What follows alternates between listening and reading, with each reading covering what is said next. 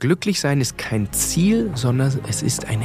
Und ganz ähnlich verhält es sich eben auch mit dem glücklicher sein. Es hat drei Makronährstoffe. Das Problem an diesem, äh, an diesem Pleasure, an diesem Vergnügen ist, je mehr wir diesem reinen Vergnügen, diesem rein animalischen ähm, ähm, Signal des limbischen Systems nachjagen, desto weniger glücklich werden wir. Diese Zufriedenheit diese Satisfaction hat aber ein großes Problem. Hey, Chris Sorell hier und das ist dein Podcast über das Auf und Ab des Lebens. Manche von euch wissen vielleicht schon, dass ich AG1 seit über drei Jahren täglich nehme. Deshalb freut es mich extrem, dass Sie jetzt auch diesen Auf- und Ab-Podcast unterstützen. AG1 ist ein Vitamin-Mineral-Probiotik-Drink, der speziell dazu entwickelt wurde, auf einfache Art und Weise unseren Nährstoffbedarf zu decken. Das Allerbeste wäre natürlich, wenn wir unsere Vitamine und Mineralstoffe äh, über Obst, Gemüse und Co. Äh, zu uns äh, nehmen würden. Aber ich weiß nicht, wie es euch geht. Ich kann ganz oft gar nicht so viel ähm, essen, damit ich meinen äh, Nährstoffbedarf darüber abdecken kann. Und genau hier hilft mir AG1. Damit bekomme ich genug Vitamine, Mineralstoffe, Probiotika, die mein Körper braucht und dazu auch noch sogenannte Adaptogene, die mir dabei helfen, meinen Stress besser zu regulieren. Ich werde ganz oft gefragt, was genau bringt denn AG1? Und meine ehrliche Antwort ist, ich kann es nicht zu 100% exakt sagen, weil ich eine ganze Reihe von Dingen tue, um meine mentale und körperliche Gesundheit zu unterstützen. Aber ein Baustein davon ist eben AG1. Ich kenne zwar noch keine Studie, die exakt äh, die Vorteile äh, von AG1 äh, belegt, ich kenne aber Dutzende von Studien, die zeigen, dass die Inhaltsstoffe, die in AG1 enthalten sind, äh, dazu führen, dass wir ein höheres Energielevel haben, besseren Fokus haben und uns äh, besser regenerieren und, und schlafen. Wenn ihr AG1 auch mal testen möchtet, dann geht einfach auf drinkag1.com slash auf und ab und da erwartet euch ein ganz besonderes Paket. Denn zu eurer Bestellung erhaltet ihr noch kostenlos einen Jahresvorrat von Vitamin D3 und dazu noch fünf sehr praktische Päckchen für unterwegs. Den Link dazu findet ihr auch in den Show Notes. Herzlich willkommen zu einer neuen Episode des Auf und Ab Podcast. In diesem Podcast gehen wir der Frage nach, wie wir Menschen aus Krisen äh, stärker, glücklicher und äh, zufriedener äh, zurückkommen. Und heute, äh, ich weiß, es ist eine äh, große Ankündigung, aber äh, es könnte sein, dass es heute eine der allerwichtigsten und wertvollsten Episoden sein wird, die wir in diesem Format jemals machen werden. Denn es geht um nichts weniger als um die Frage, wie wir glücklicher sein können. Und es gibt äh, hunderte und tausende von Büchern und Ratgebern, die teilweise esoterisch angehaucht sind, teilweise rein subjektiv auf, äh, äh auf den Gedanken des Autors basieren. Aber heute möchte ich ein Konzept vorstellen das mit konkreten, wissenschaftlich fundierten und psychologisch äh, anerkannten Ansätzen, äh, Ansatzpunkten und, und Hebeln äh, genau dieses äh, Ziel verfolgt. Und das Schöne ist, wenn wir diese Hebel, diese Ansatzpunkte kennen und in unserem Leben umsetzen können, dann äh, wird es uns viel, viel leichter fallen, das Auf und Ab unseres Lebens nicht nur zu genießen, äh, sondern dadurch eben auch glücklicher zu sein. Und ähm, dieses Konzept, was ich heute vorstellen möchte, hat eine, ja, ich, äh, ich möchte ihn eine Koryphäe nennen, ähm, erstellt, und zwar Arthur C. Brooks. Arthur ist äh, Professor ähm, für Management Practice an der Harvard Business School. Er lehrt dort äh, Leadership, Happiness, einer der führenden Happiness-Forscher äh, und, äh, und Professoren weltweit und soziales Unternehmertum.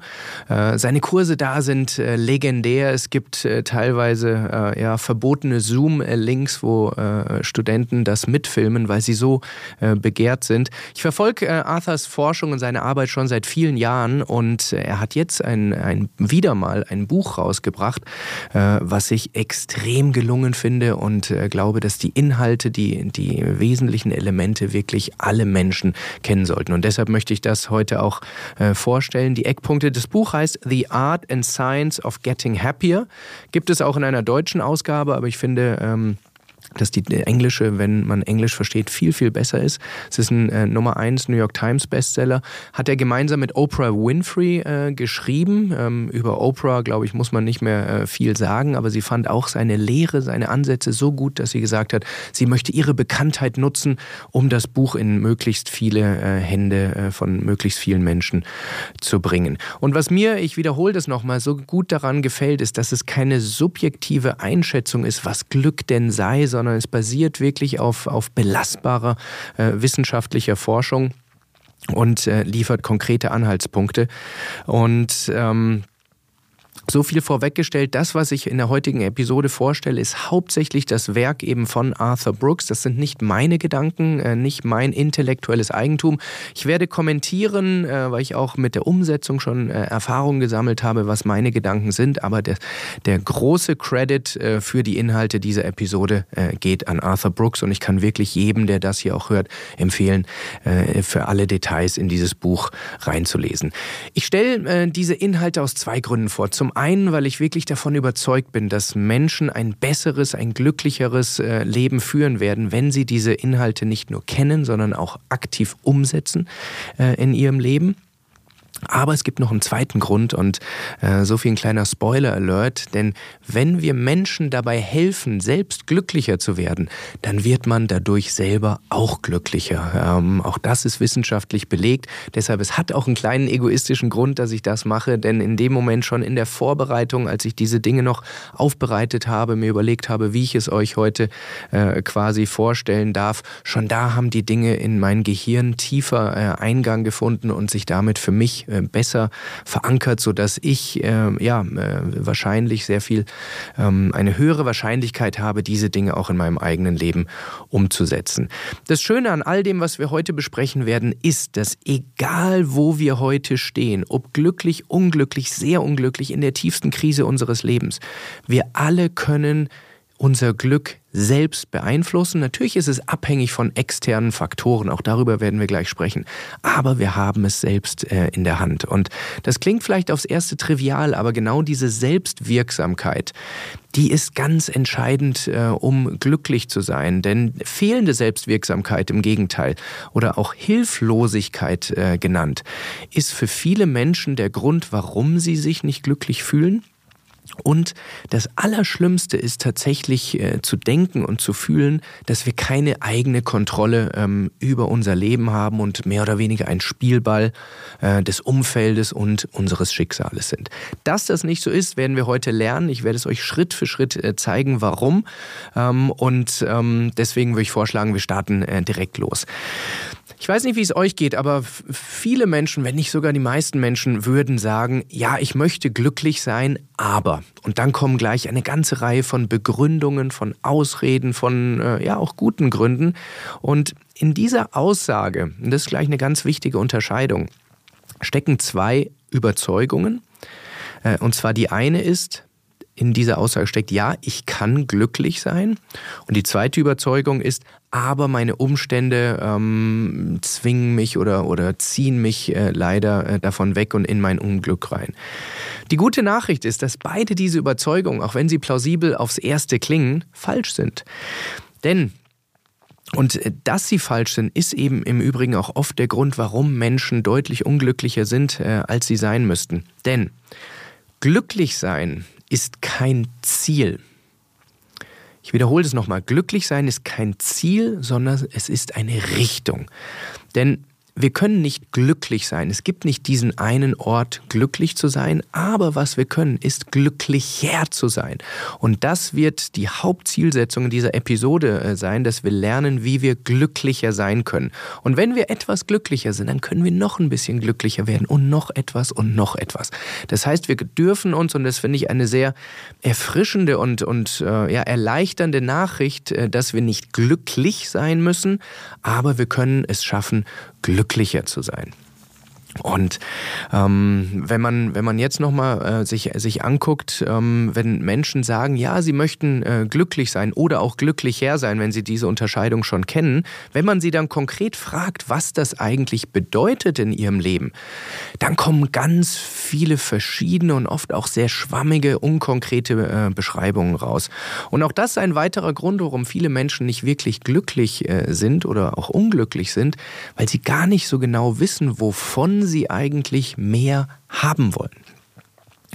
Und das ist eine Frage an, an euch, an, an dich, wenn du das jetzt hier zuhörst, wenn du mal kurz in dich gehst und sagst, was bedeutet für dich eigentlich glücklich oder glücklicher sein? Woran würdest du das festmachen? Dieses schwer greifbare von Glück und Glücklichsein, das äußert sich auch darin, dass man, wenn man sich jetzt mal verschiedene Sprachen ansieht, sieht man ganz unterschiedliche Begrifflichkeiten für ähm, diese, diesen Zustand äh, von äh, Glück. Im deutschen Sprachgebrauch zum Beispiel, wenn wir Glück sagen, dann ist es ja sehr nah an diesem auch Glück haben, nicht glücklich sein, sondern Glück haben, was mit Zufall, mit Fortune, mit einem positiven Schicksal äh, zu tun hat. Was auch schon so ein bisschen auch auf die Mentalität äh, im, im Deutschen ähm, ja, äh, einzahlt, dass Glück eben auch stark von äußeren Umständen abhängt und, und nur wenig selbst beeinflussbar ist. Wenn wir in den romanischen Sprachgebrauch äh, gucken, dann ist dies, dieser Begriff Felicitas äh, sehr oft äh, im, im Gebrauch. Und im alten Rom ähm, hat Felicitas auf Wachstum, auf Fruchtbarkeit und auf, auf Wohlstand äh, hingedeutet. In Dänemark, ich äh, selber bin halber Däne, ähm, in Dänemark ist es so, das Glücklichsein oft mit dem Wort Hüge, H-Y-G-G-E, ähm, umschrieben wird. Und das wiederum bedeutet Gemütlichkeit, Behaglichkeit und, und Wohlfühlen. Und im Englischen, und äh, das ist für mich jetzt heute der Entscheidende, im Englischen gibt es diese ganz klare Unterscheidung zwischen Happiness, glücklich sein und Luck. Glück haben. Und wenn wir jetzt in dieser Episode, ich wollte das nur vorweg schicken, dass wir da über die gleiche äh, äh, Begrifflichkeit sprechen, wenn wir ähm, jetzt über glücklich sein sprechen, dann hat es diesen Happiness-Charakter. Also nicht dieses zufällige äh, Glück haben, sondern glücklich und glücklicher sein. Und wie gesagt, das ist kein subjektiver Begriff, sondern der lässt sich wissenschaftlich klar ähm, definieren. Und äh, Arthur Brooks hat in seinem Buch eine, eine schöne, ein schönes Bild dazu gezeichnet. Er nennt es die drei Makronährstoffe von Glücklichsein. Makronährstoffe kennen wir alle aus der Ernährung, äh, Proteine, Fette, Kohlenhydrate. Und ganz ähnlich, äh, so sagt er, verhält es sich eben auch mit dem Glücklichersein. Es hat drei Makronährstoffe. Und wenn wir diese drei Hebel, diese drei Ansatzpunkte in unserem Leben verfolgen und probieren, sie zu mehren und zu priorisieren im Leben, ähm, dann führt das fast zwangsläufig dazu, dass wir eben uns glücklicher fühlen und äh, glücklicher sind. Und wenn ich diese Begriffe jetzt nenne, dann denken vielleicht einige von euch, ah, das habe ich schon mal gehört, ist ja nichts Neues. Aber wir werden jetzt hier die wissenschaftliche und psychologische Bedeutung und die Funktion einmal klarstellen, denn oft werden sie gerade im deutschen Sprachgebrauch synonym verwendet oder auch falsch verwendet. Ähm, deshalb, äh, es geht hier nicht nur um Nomenklatur von, von irgendwelchen Wissenschaftlern, sondern wenn wir diese Begriffe verstehen, dann können wir daraus ganz konkrete Hebel ableiten, die wir als Fahrplan in unserem Leben äh, tatsächlich so als Blaupause letztendlich äh, nutzen können. Deshalb, meine Bitte ist jetzt nicht abschalten, denn jetzt wird es äh, richtig, richtig konkret und spannend. Und ähm, ich werde manchmal oder ich werde immer die englischen Begriffe vorwegschicken, weil ich finde, dass sie präziser sind, aus genau den äh, genannten Gründen gerade. Aber wir werden immer auch äh, eine deutsche Übersetzung nutzen damit wir hier ähm, auch ähm, ja, eine, eine klare Begrifflichkeiten im Deutschen haben. Makronährstoff oder Hebel Nummer eins für glücklicher sein ist Enjoyment.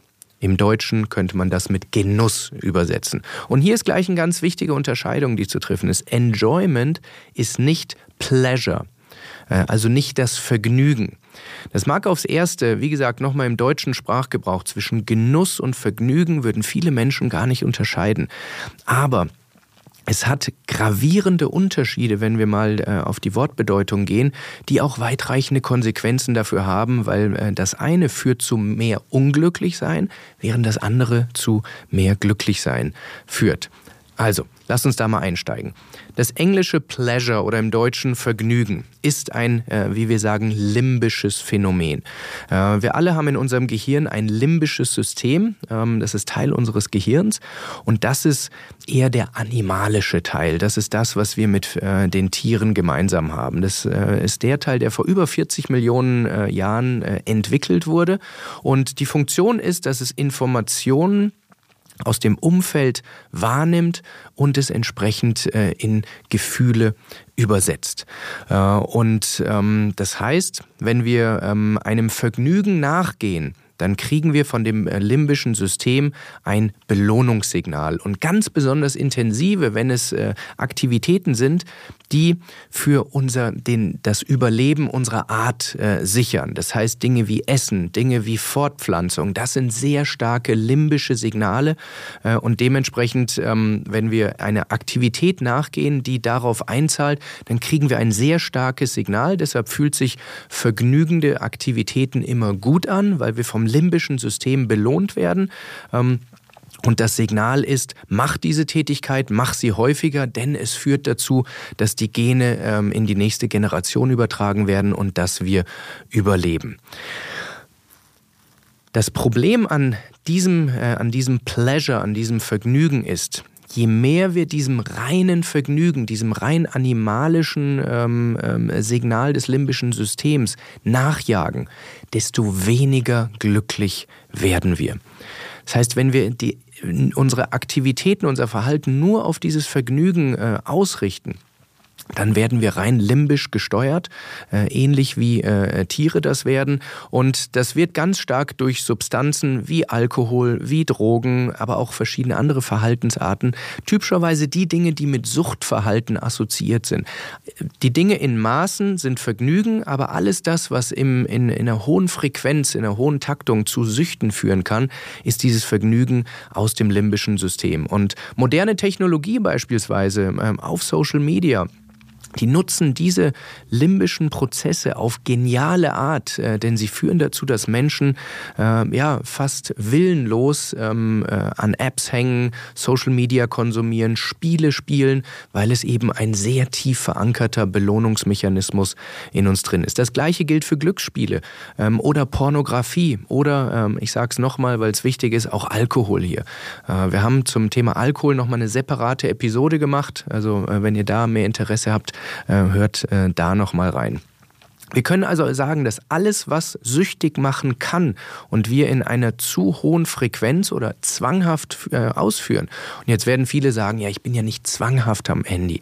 Aber wenn man sich ansieht, wie viele Stunden um Stunden Menschen am Handy sind, dann äh, und man ehrlich zu sich ist, dann hat das schon sehr viel mit äh, zwanghaften oder auch süchtigem Verhalten zu tun. Und wenn wir das zu häufig machen, macht uns das weniger glücklich. Okay, heißt das im Umkehrschluss, dass wir diesen Dingen gar nicht nachgehen sollen?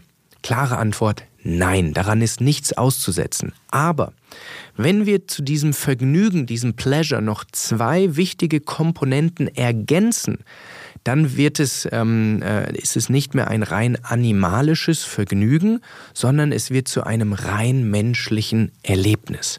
Und dieses nennen wir Genuss.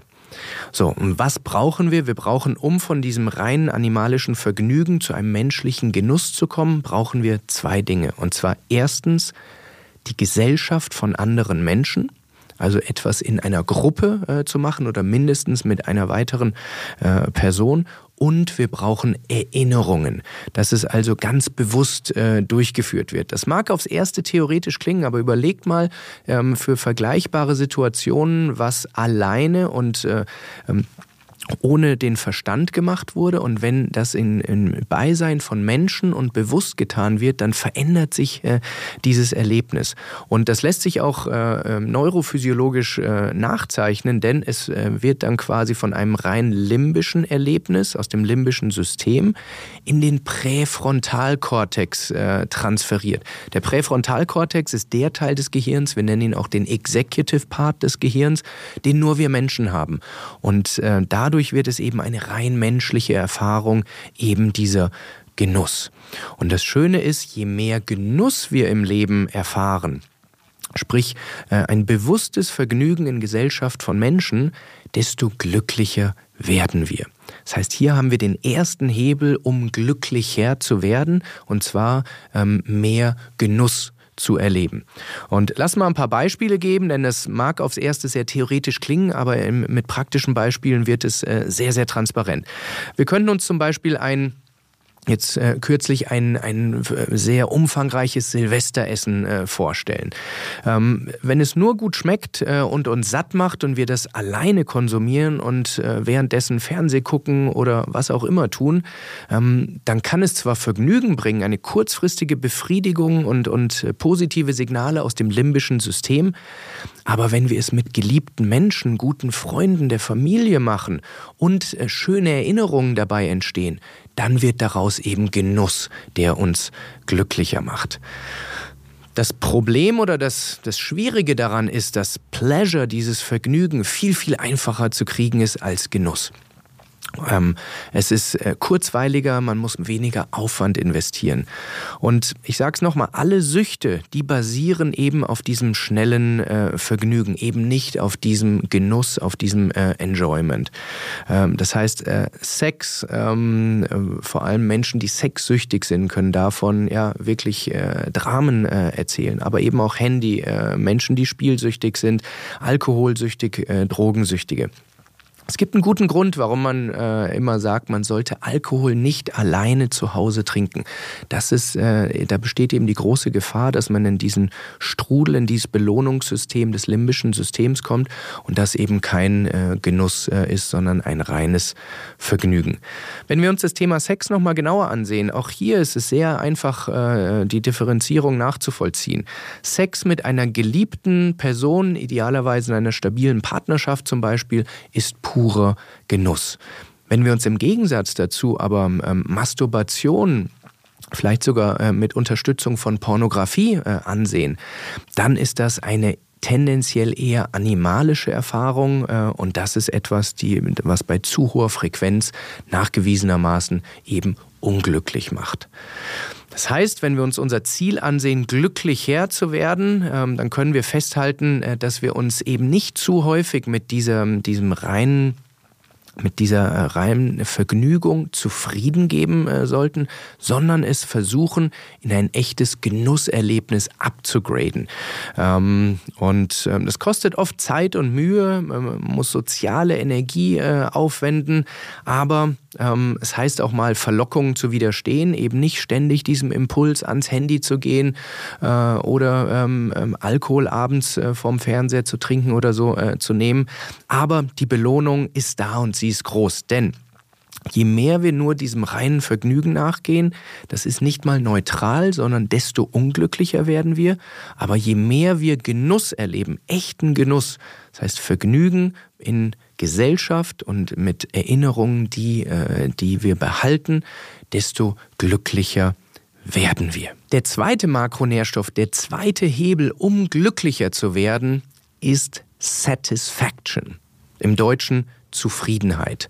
Es gibt einen schönen, äh, schönen Satz in diesem Buch, der heißt oder der, der definiert Satisfaction wie folgt, und zwar The joy that you get after struggle. Das heißt, diese tiefe Freude, die wir empfinden, wenn wir ein Ziel erreicht haben, für das wir richtig hart gearbeitet und geschuftet haben.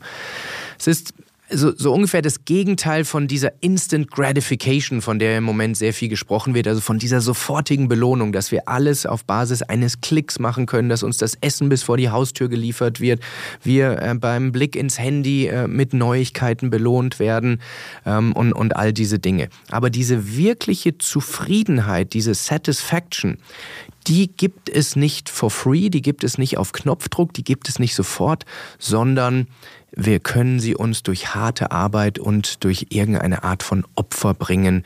Ähm, ja, äh, erarbeiten. Das heißt, äh, wenn wir nicht für etwas leiden, und leiden meine ich in Anführungsstrichen, nicht wirklich äh, körperlich äh, im Sinne von leiden, dass es uns krank macht, äh, sondern dass es eben einen Preis hat.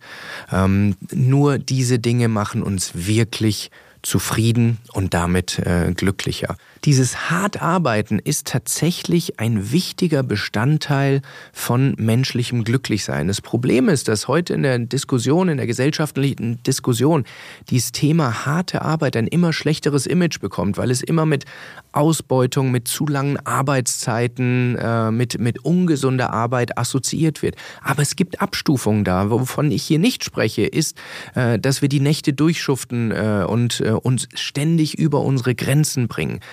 Aber für echte Zufriedenheit, um diese zu erleben, müssen wir tatsächlich ähm, ja, ähm, Schweiß investieren im übertragenen Sinn, entweder tatsächlich im körperlichen Sinn oder im mentalen Sinne, ähm, denn äh, sonst werden wir dieses Gefühl nicht erleben. Es gibt einen guten Grund, warum sehr ja, intelligente Menschen, Menschen, die äh, zumindest Teildimensionen des Lebens gut verstanden haben, zum Beispiel ihren Wohlstand, den sie angehäuft haben, erfolgreiche UnternehmerInnen, viele davon entscheiden sich dazu, diesen Wohlstand nicht an ihre Kinder in die nächste Generation zu äh, vererben.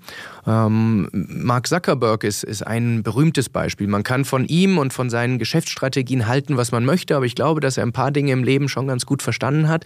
Äh, und das ist, ist eines davon. Aber auch hier, wir hatten äh, den Gustavo Gusto-Gründer Christoph Schramm hier im Podcast schon, äh, der sagte, dass er seinen Kindern nicht den Wohlstand, den er durch seine Firma erarbeitet hat, weitergeben wird. Oder Oliver Pocher, äh, kann man auch in der Presse nachlesen, äh, hat auch ähnliche Pläne.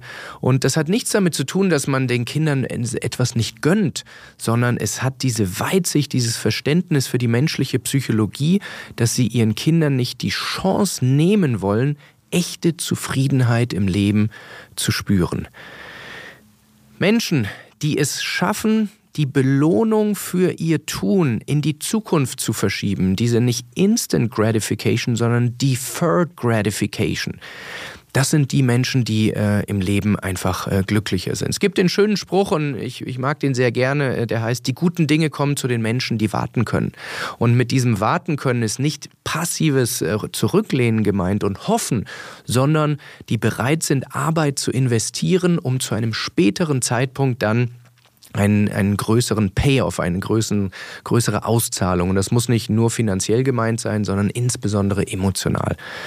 Äh, vielleicht kennt ihr diese sehr berühmte Studie, die Marshmallow-Studie. Da hat man äh, mit Kindern folgendes Experiment gemacht. Man ähm, saß, ein, der, der Forschungsleiter saß am Tisch ähm, und hat ein Marshmallow auf den, äh, auf den Tisch gelegt und hat gesagt, er muss kurz für ein paar Minuten raus zum Telefonieren gehen. Äh, und äh, wenn er zurückkommt und der Marshmallow noch da liegt, dann kriegt das Kind zwei. Ähm, so, und alle Kinder äh, denken natürlich, okay, natürlich warte ich, aber um das Ergebnis äh, direkt vorwegzunehmen, nur 80 Prozent oder 80 Prozent der Kinder haben den Marshmallow gegessen, während der Versuchsleiter draußen war, weil sie eben ihren Impulsen nicht, äh, nicht widerstehen konnten. Und nur 20 Prozent konnten widerstehen, weil sie verstanden haben, wenn ich jetzt warte, kriege ich später eine höhere Belohnung. Und ähm, das Experiment endete hier nicht, sondern man hat die 20, man hat beide Gruppen über einen längeren Zeitraum, über viele Jahre verfolgt. Und was sich herausgestellt hat, ist, dass die 20 Prozent, die warten konnten, im Leben insgesamt nicht nur erfolgreicher im Sinne von äh, Job, ähm, ähm, Erfolg, Karriereerfolg, Einkommen, aber auch in Beziehungen, also in den wesentlichen Dimensionen des Lebens, was man als Erfolg definieren würde, waren diese erfolgreicher. Und das war nur ein Beweis quasi, wie wichtig diese Fähigkeit dem kurzfristigen, äh, der kurzfristigen Belohnung zu widerstehen, um auf ein höheres Ziel äh, hinzuarbeiten, wie wichtig das für ein glückliches Leben ist. Das heißt im Umzug aber, im Umkehrschluss aber nicht, weil das werden manche Menschen jetzt vielleicht raushören, äh, dass das immer heißt, die Karotte immer ein Stück weiter, weiter, weiter wegschieben und die ganze Zeit nur im Hamsterrad sein. Nein, das heißt es nicht. Es ist wichtig, dass wir uns belohnen, dass wir die emotionalen Lorbeeren auch ernten.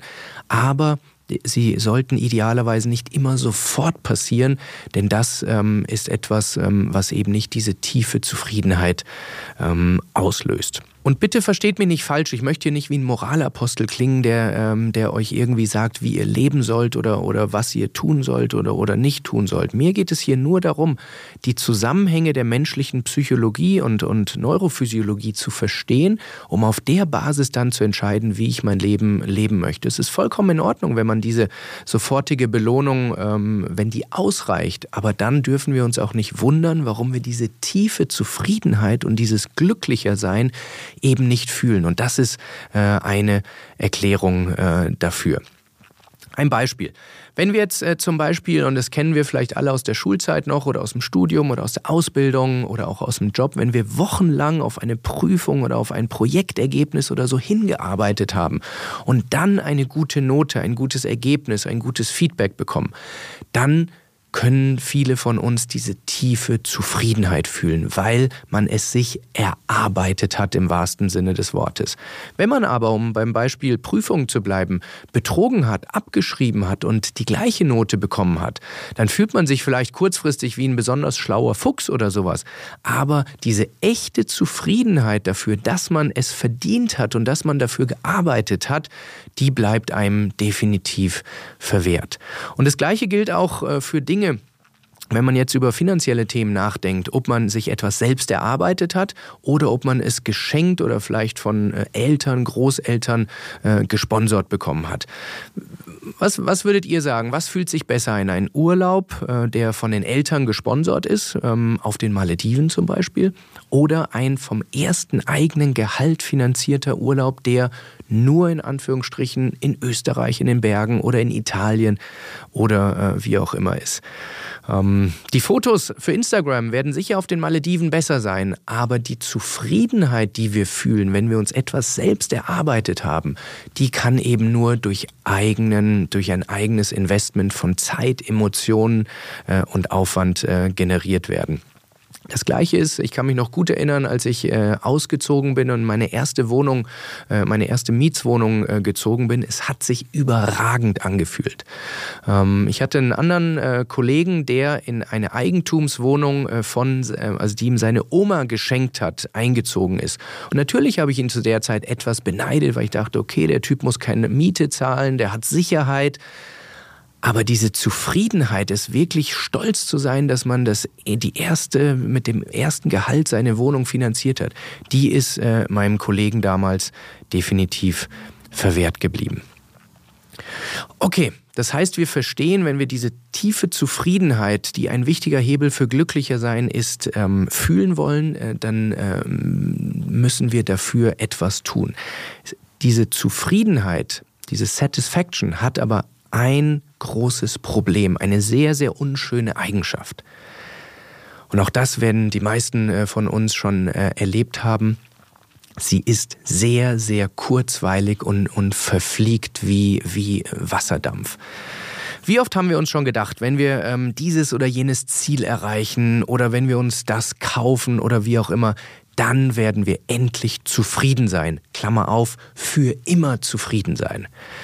Die Realität, wie wir alle wissen, sieht aber anders aus. Kurzfristig haben wir dieses Gefühl und es fühlt sich auch richtig schön an, aber es verfliegt auch wieder sehr schnell. Und ich habe mit diesem Zustand äh, lange gehadert, muss ich sagen, weil ich äh, dachte, dass ich vielleicht ja ein undankbarer Mensch bin oder ähm, den Hals nicht voll genug kriegen kann oder wie auch immer. Aber das ist nicht der Grund. Ähm, der Grund ist auch hier wieder rein physiologisch und, und psychologisch bedingt, und zwar wie folgt.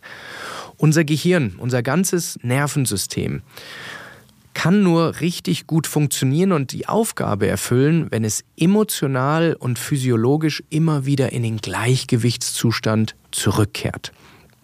Das heißt, wenn wir Ausschläge erlebt haben, wie zum Beispiel starke Zufriedenheit oder auch äh, eine starke Unzufriedenheit oder andere äh, Emotionen, ähm, dann können wir uns sehr sicher sein, dass wir zurück zur Baseline, in die Homöostase, in den Gleichgewichtszustand kommen. Denn kein Zustand von unserem Gehirn ist dafür gemacht, ewig zu halten, außer dieser Gleichgewichtszustand. Ähm, das heißt, wenn wir mal diese, diese himmelhoch jauchzenden äh, Gefühle haben, dann sollten wir sie gut genießen und dankbar sein, denn wir werden äh, nach wenigen Stunden, wenigen Tagen, vielleicht in Einzelfällen wenigen Wochen wieder zurück in den Gleichgewichtszustand äh, kommen. Das ist bei Menschen, die im Lotto zum Beispiel gewonnen haben, bestens dokumentiert. Ähm, ähm, und es ist, wie gesagt, auch erklärbar, denn diese, diese Ausschläge emotional, positiv wie negativ, sie stellen Reaktionen auf ein bestimmtes Ereignis dar. Aber der Normalzustand unseres Gehirns ist nicht die Reaktion, sondern die Reaktionsfähigkeit. Ich wiederhole das nochmal. Der Normalzustand ist nicht die Reaktion, der Ausschlag, sondern die Reaktionsfähigkeit, der Gleichgewichtszustand. Denn wir wollen ja auf das nächste Ereignis wieder vorbereitet sein. Aus einem übererregten oder untererregten Zustand können wir schlecht reagieren. Aber aus der, aus der Basis, aus dem, aus dem Gleichgewichtszustand raus, sind wir Reaktionsfähigkeit äh, für das nächste Ereignis. Das ist ganz ähnlich wie mit unserem Herzschlag zum Beispiel. Wenn wir jetzt äh, uns hinsetzen oder ähm, zehn Kniebeugen machen oder 20 Burpees oder wie auch immer, dann wird unser Puls sehr, sehr schnell ansteigen.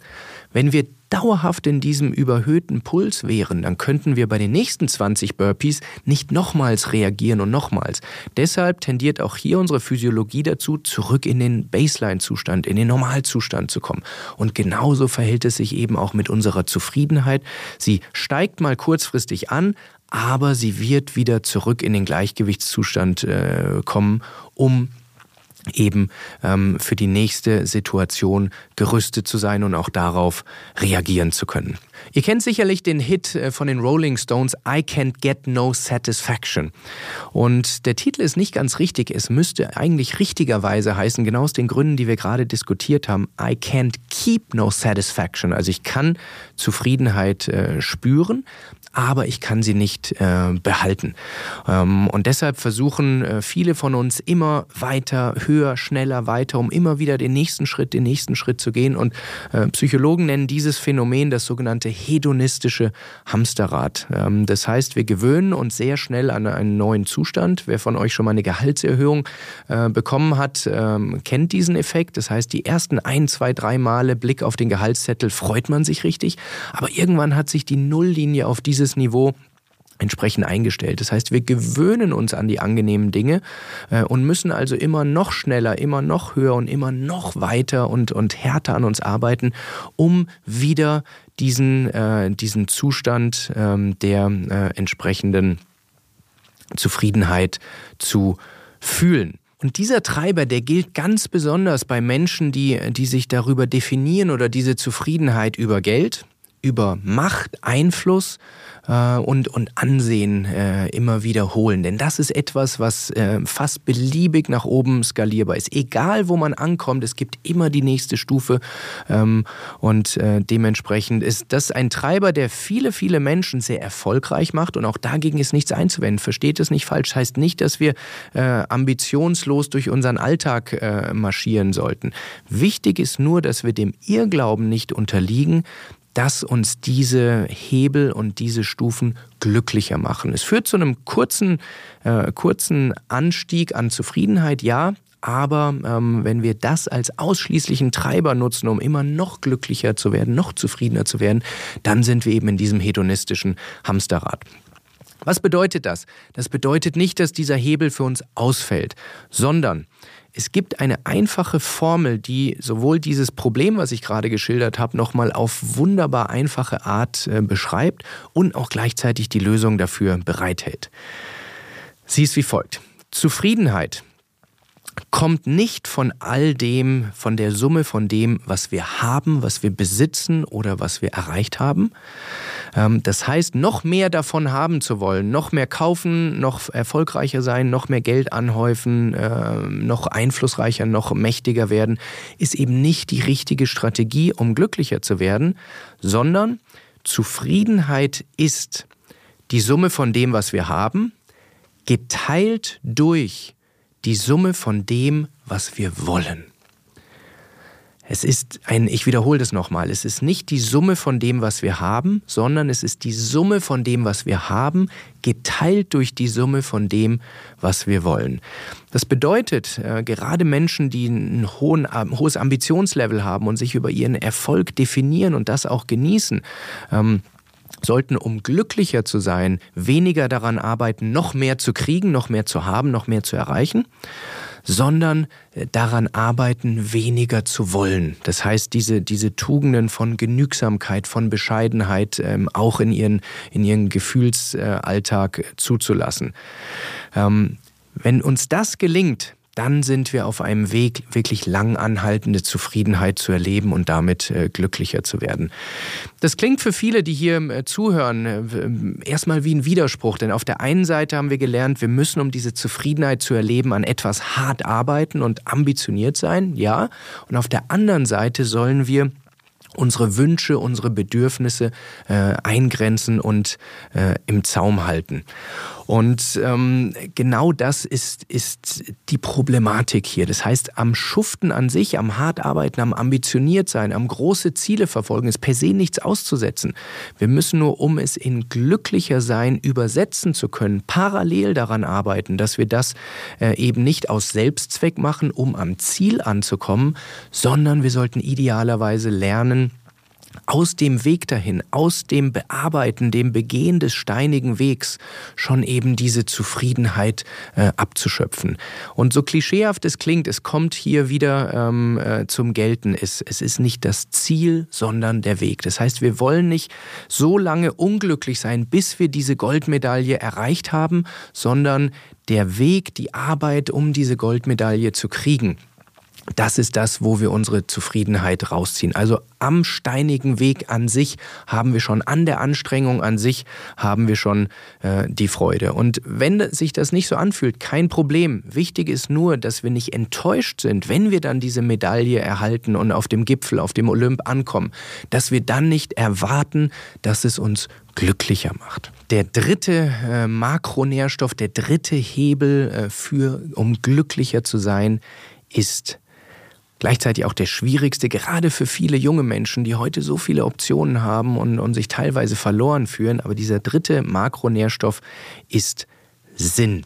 Auch das schon zigmal gehört, aber auch hier hört mir ein paar Minuten zu, denn wir werden es konkret machen und vor allem äh, ableiten, wie wir diesen Sinn auf sehr, sehr einfache und elegante Art finden können.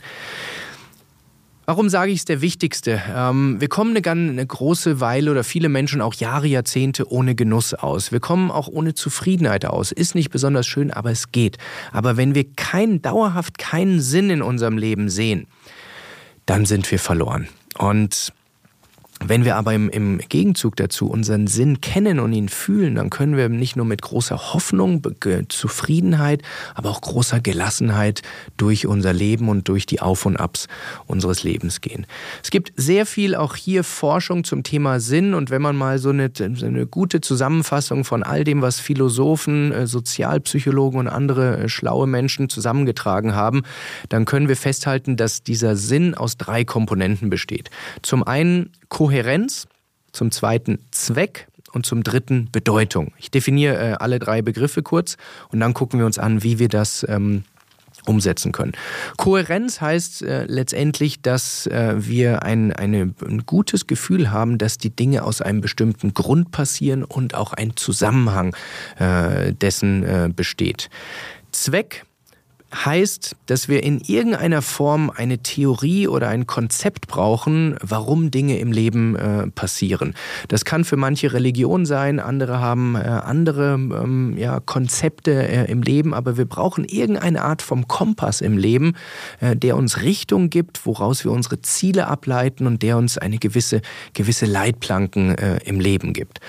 Und das dritte, Bedeutung, heißt letztendlich, ob man äh, oder wie man die Frage äh, beantwortet, ob ich als Mensch eine Bedeutung habe und ob es überhaupt einen Unterschied macht, ob ich da bin oder nicht. Das geht jetzt schon sehr stark in philosophische Fragen rein und, und klingt sehr abstrakt für viele Menschen. Deshalb, es gibt einen einfachen Test, der nur aus zwei Fragen besteht, wie wir an diese Dinge wirklich Fleisch dran kriegen und für uns da einen, einen guten Schritt weiterkommen. Und ähm, diesen Test, äh, kannst du oder ihr entweder jetzt direkt beim Zuhören machen oder ihr nehmt euch im Nachgang ein paar Minuten Zeit, denn es sind keine trivialen Fragen. Sie sind einfach, aber nicht simpel zu beantworten und äh, sie sind wie folgt. Die erste Frage, um äh, den eigenen Sinn äh, konkret zu machen, ist, warum bist du am Leben? Klingt erstmal sehr einfach, aber es wirklich mal aufzuschreiben, warum bist du am Leben, äh, nicht ganz trivial. Und die zweite Frage ist, wofür würdest du heute sterben? Das sind zwei einfach anmutende Fragen, auch wenn man sie wirklich ernsthaft bearbeitet, sehr komplexe Fragen, aber vor allem Fragen, die uns unserem Sinn, unserem Sinnempfinden einen Riesenschritt weiterbringen. Das Gute ist, hier gibt es keine richtigen oder falschen Antworten oder keine schicken Antworten oder tollen Antworten. Es gibt nur deine eure Antworten. Und es lohnt sich, sich mit diesen Fragen auseinanderzusetzen. Und zwar nicht nur zwei, drei Minuten, sondern sie wirklich im Kopf zu behalten, denn die werden sich auch entwickeln über Zeit. Aber je klarere Antworten wir auf diese zwei Fragen haben, und je konsistenter wir unser Leben und unsere Prioritäten, unsere Aktivitäten daran, an diesen Antworten ausrichten, desto mehr Sinn empfinden wir in unserem Leben und desto glücklicher werden wir sein. Ganz banales Beispiel, aber es betrifft vielleicht viele von uns auf die zweite Frage, wofür würdest du heute sterben? Würden viele Menschen ganz instinktiv ihre Kinder zum Beispiel äh, nennen, von denen die, äh, die Kinder haben, die Eltern sind. Wenn man dann aber auf der anderen Seite sieht, wie viel Zeit und auch emotional wertvolle Zeit sie mit den Kindern verbringen, dann könnte da ein, ein, gewisser, äh, ein gewisser Widerspruch drinstecken.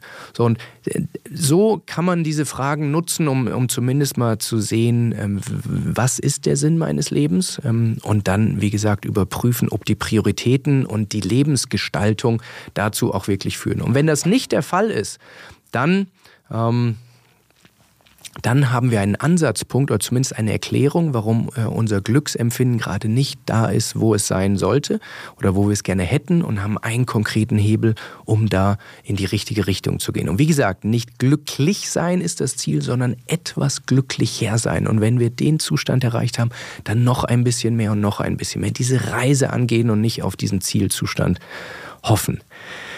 Das heißt, das waren jetzt die drei Makronährstoffe, um, um glücklicher äh, zu sein. Und ähm, die gute Nachricht ist, wir brauchen alle drei. Es muss eine Kombination sein. Wir können nicht nur auf einen setzen und die anderen beiden komplett äh, ignorieren. Und das Interessante, wenn wir jetzt mal ähm, uns das Ganze nochmal auf der Zunge zergehen lassen, ist, dass alle diese Elemente auch immer das Gegenteil, das Unglücklichsein auf eine gewisse Art ähm, im System verankert ist. Denn es gibt ein großes Missverständnis nach wie vor vor, dass Menschen denken, glücklich sein sei die Abwesenheit von schlechten Gefühlen. Aber das ist nicht so. Die negativen Gefühle und Emotionen sind Teil unseres Glücklichseins. Es ist eine Koexistenz äh, zwischen beiden, denn wir brauchen diese Gefühle, um zu wachsen, um zu lernen, um zu überleben. Es definiert bitte euren Glücks, euer Glücksgefühl nicht daran, wie viele negative Emotionen ihr habt, sondern eben an diesen drei Elementen, wie gerade besprochen. Und wenn wir das nochmal durchgehen, äh, Makronährstoff Nummer eins, Genuss erfordert Arbeit und auch den Verzicht auf das kurze, schnelle Vergnügen. Die Zufriedenheit äh, erfordert harte Arbeit, um, um sich das, äh, um sich diese Zufriedenheit zu erarbeiten und sie verfliegt aber auch schnell wieder.